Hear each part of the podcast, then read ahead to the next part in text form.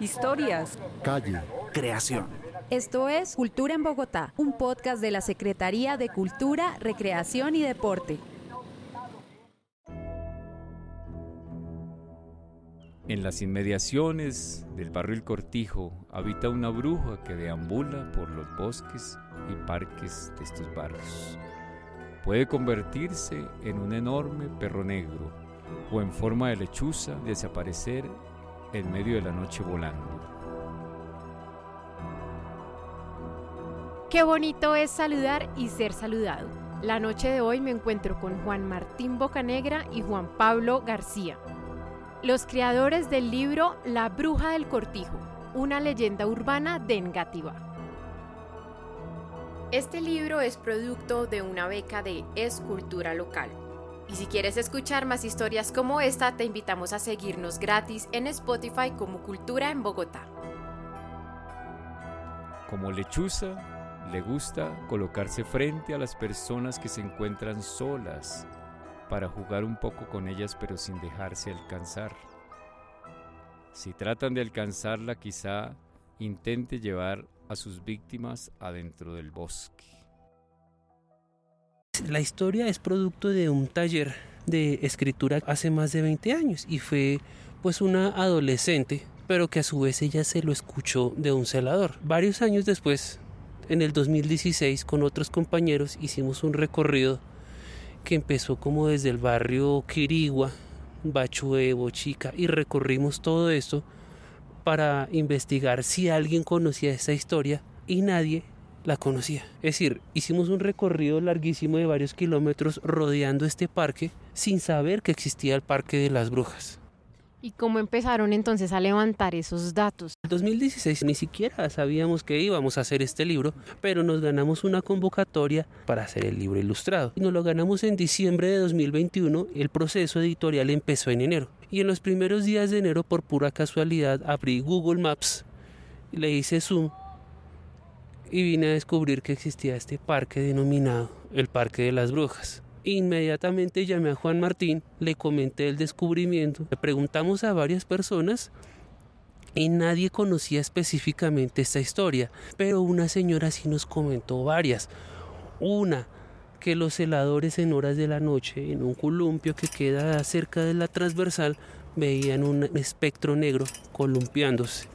Otros, que sí es algo recurrente en esas localidades que están ribereñas al río Bogotá y a los humedales, es que si ven y escuchan lechuzas golpeando en los techos y en las ventanas. Específicamente una lechuza como blanco plateada, cuyo nombre científico es Tito alba. Y todavía existe. Es decir, por pura casualidad, en enero del año pasado descubrimos el sitio en donde se desarrolla esta historia. Porque de hecho lo que íbamos a ilustrar era como todo el sector de subsidio cuando en realidad pues la historia es muy específica y localizada en este espacio.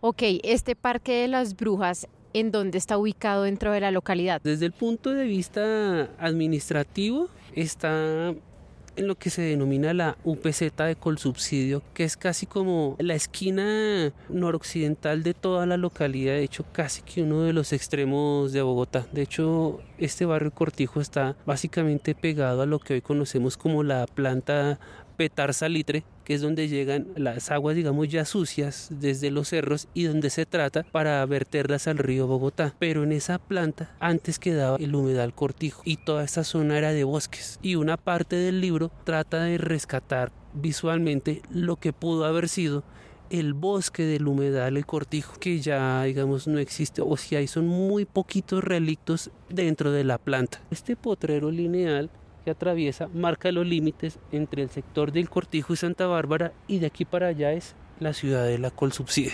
Y de hecho el Parque de la Bruja no es tan lineal, es como una especie de Z y va zigzagueando. Le gusta golpear en las ventanas de los apartamentos con el fin de llamar la atención. Y si alguna sombra o algo extraño se ve cruzar en medio de la noche, sabremos que es la bruja que ronda en el parque solitaria. Se recomienda no andar solo por estos lugares y si una lechuza surgida de la nada se acerca o intenta jugar con nosotros, No hay que dejarse atrapar por sus artimañas, porque puede ser fatal. Entonces en la segunda ilustración es como una visión ojo de pez con nuestra protagonista caminando en horas de la noche. Las leyendas orales y las leyendas urbanas simplemente pasan de boca en boca. Entonces todas estas leyendas pues tienden a sufrir modificaciones a lo largo del tiempo. Algunas personas le añaden elementos, otras personas quitan elementos y esto que presentamos en el libro a la larga no es más que una variación, no es más que una interpretación de algo que probablemente haya ocurrido. Entonces las leyendas urbanas entremezclan lo cotidiano con eventos sobrenaturales. Ustedes son integrantes del colectivo Suaneme. ¿Qué hacen como colectivo acá en la localidad? En principio lo podemos ver como un colectivo editorial, es decir, que publica libros pero esos libros se basan en la investigación del patrimonio local. De hecho, durante el año 2021, junto con Juan Martín y otros compañeros, publicamos un libro llamado El vuelo de Tibazuca. Esto ya no es una leyenda urbana, sino que es un cuento ilustrado que nos habla de el humedal jaboque y las aves del humedal. Juan Martín, la historia, digamos, inicial la escuchaste tú por primera vez. ¿En ese momento pensaste en escribir el libro de la bruja del cortijo o cómo se dio ese proceso? ¿O por qué pensaste que era como clave esa historia? El proceso fue supremamente hermoso y pues como no somos tan expertos y no esperábamos haber recogido esa leyenda, quedó ahí un buen tiempo. Publicamos un libro con las creaciones literarias del taller con los jóvenes y adolescentes que acudieron en esa época y en la parte de recuperación de memoria quedó la bruja del cortijo ahí dentro del libro. Y con el tiempo nos fuimos dando cuenta que era una historia que no existía y no había sido publicada y recogida en otras publicaciones. Entonces nos dimos cuenta que estábamos ante un elemento, un testimonio del patrimonio oral local que no era reconocido y que no, no había aparecido en ninguna otra parte y que este era prácticamente un aporte que nos hacía esta chica, Elizabeth González, se llama ella, hoy está en Alemania, ya es una mujer hecha y derecha. Fue hace 20 años, ¿no? No sabíamos que iba a tener ese impacto. Con el tiempo, con el compañero Juan Pablo, que es un estudioso y muy, muy riguroso investigador, pues se dio la idea de convertirlo en libro álbum, libro ilustrado. Bueno, ¿dónde estamos, Juan Pablo? Estamos como en mitad del parque y en esta parte de la ilustración de nuestra protagonista caminando. Algunos dicen que se ve muy realista, pero a la larga pues son ilustraciones hechas con lápiz y carboncillo. ¿Y estos puntos que refleja el libro son puntos que están dentro del relato de las personas? Los sitios referenciados en el libro con la ilustración en algunos casos son puntos en donde los vecinos nos han referido a algunos eventos extraños o sobrenaturales y en otros simplemente recrear como esos espacios significativos de este parque. ¿Y personas puntualmente les dijeron haber visto lechuzas en este parque? Sí, y lo interesante es que no es solo en Engativá, también en Bosa y en Kennedy, en los conjuntos de apartamentos, durante años los vecinos y residentes reportan lechuzas y búhos que se acercan a la ventana, a veces picotean las ventanas o incluso en los tejados de los últimos apartamentos. También se han registrado ese tipo, digamos, de interacciones con estas aves.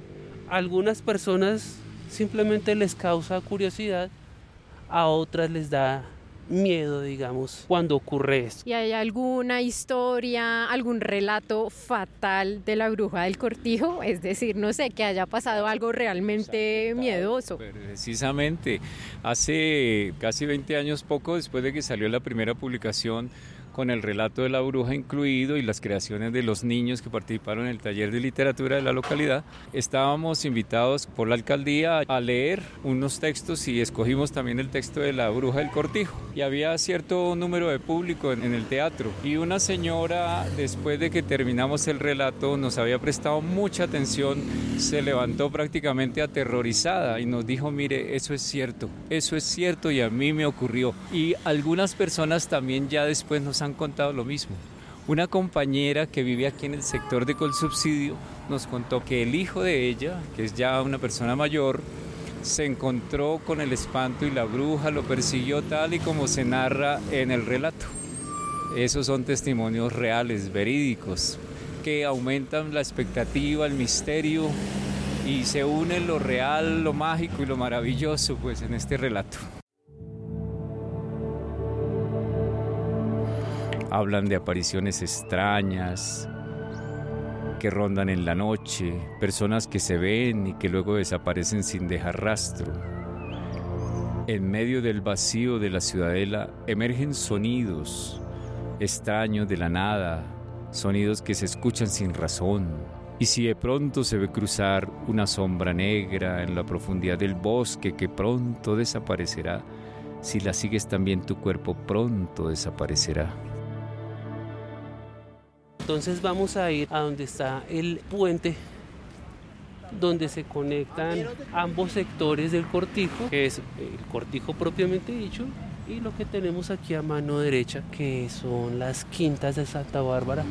Y sí, aquí es donde nuestra protagonista sigue caminando después de encontrarse con el terrible perrito negro. La verdad es que este parque sí es tenebrosillo este sector un poquito más que el otro, porque en el otro por lo menos usted ve personas paseando a los perros, caminando, pero sí, este sector ese segundo. apariciones extrañas, sonidos, voces que se escuchan sin razón, personas que se ven y que luego desaparecen sin dejar rastro.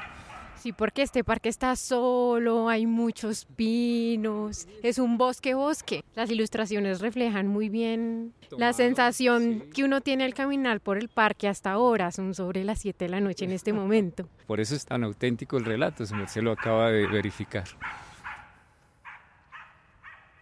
Bueno, y para ustedes, ¿por qué es importante rescatar este relato y plasmarlo en un libro? Recuperamos el sentir de una población desde la e-, época muisca, por ejemplo, este territorio lleno de verde, lleno de naturaleza y que Huitaca en el fondo, si lo miramos eh, profundamente, no es un espanto que quiera hacer daño, es, es que quiere proteger su territorio del avance de la civilización, este verde, esta humedad, esta vida que había aquí en los siglos anteriores ante la civilización nuestra se protege y quiere decir, bueno, estamos vivos también y una manera de hacerlo es manifestándose a través de esta fuerza natural que está encarnada en la lechuza. Es que de hecho Huitaca en la mitología muisca pues representa a la mujer, a la noche y se personificaba en lechuza y específicamente en esta tiene su nombre científico Tito Alba. Si bien no es un relato muisca, cuando uno empieza a asociar estas cosas se da cuenta pues que sí tiene algún tipo de, por lo menos, de trazabilidad simbólica. Y en este caso, digamos que los españoles pues veían a, a la lechuza como un símbolo de mal augurio, cuando en realidad, digamos, era la protectora de la noche y también como de la sabiduría, como se interpretaba a Huitaca. se abre un dato curioso. Según el mito, Huitaca era una mujer catalogada como héroe, activa y líder que se convertía en lechuza, símbolo de conocimiento y guardiana de Bachué y de la tradición. Algunos cronistas afirman que era la misma Bachué, madre de los chipchas. Y pues acá vemos es como la niña espantada se va metiendo y metiendo como nos estamos nosotros metiendo y metiendo entre los árboles. Hace unos 30 o 40 años esto era un bosque mucho más denso que hacía parte, pues, como lo había mencionado, de la ronda del humedal El Cortijo. No es que aquí hay como esta neblina y todo, ¿no? Sí, ya, por lo que estamos cerca del río, río Bogotá y la planta de tratamiento de las aguas sucias. Preciso el relato coincide con y lo que estamos haciendo nos está ambientando la misma naturaleza como que se prepara para acompañarnos y darnos más vitalidad, más realismo. Uy, ese olor a pino, ¿no? Tenso. ¿Y qué será lo que quiere la bruja? No sabemos. La bruja está buscando proteger su territorio. Sí, sí Sí, proteger pues. la belleza de la naturaleza. Sí, que nosotros nos hagamos conscientes que tanto hombres como naturaleza y elementales podemos convivir, ¿sí? Porque ella en realidad no creo que sea capaz de hacerle daño. Eh, Si el espanto, no sé, las personas que nos han dicho que ven el espanto, pero si los tocó, les dijo algo, yo creo que quieres comunicar. Y pues aquí es donde termina el recorrido, donde probablemente estuvo el antiguo humedal El Cortijo, que en realidad era un bosque mucho más inmenso que rodeaba una serie de humedales que estaban al lado del río Bogotá, pero que por los procesos de urbanización progresiva que ha tenido Bogotá, pues ha ido desapareciendo mucho de el hábitat original que tenía esta zona hace varios siglos. Nos cuentan, por ejemplo, compañeros y conocidos de aquí de Colsubsidio que dicen que a estas horas es posible escuchar el ulular de las lechuzas o de algunos búhos que todavía quedan. Es decir, que este territorio siempre ha sido reconocido como de búhos, de lechuzas, y pues ya hoy están bastante arrinconados y hoy deberíamos ver alguno de ellos, pero desafortunadamente el avance de la civilización no lo permite. Y yo creo que esa es eh, la vigencia de la historia de esta leyenda. Quiere hacernos ver que ese territorio es es valiosísimo y esa vida que se agitó y que se agita es necesario tenerla muy en cuenta. Si las personas están interesadas en adquirirlo, se encuentra en la librería Lerner de aquí de Bogotá. También está en el Fondo de Cultura Económico, en Mr. Fogg, en Casa Tomada. Y también está en algunas ciudades como Bucaramanga, Cali y Pasto. Además está disponible en varias bibliotecas públicas de Bogotá, ¿no? Si lo quieren leer también. Eso fue todo por esta noche en este podcast de Cultura en Bogotá. No olviden seguirnos gratis en Spotify y nos escuchamos en un próximo capítulo. Historias, calle, creación. Esto es Cultura en Bogotá, un podcast de la Secretaría de Cultura, Recreación y Deporte.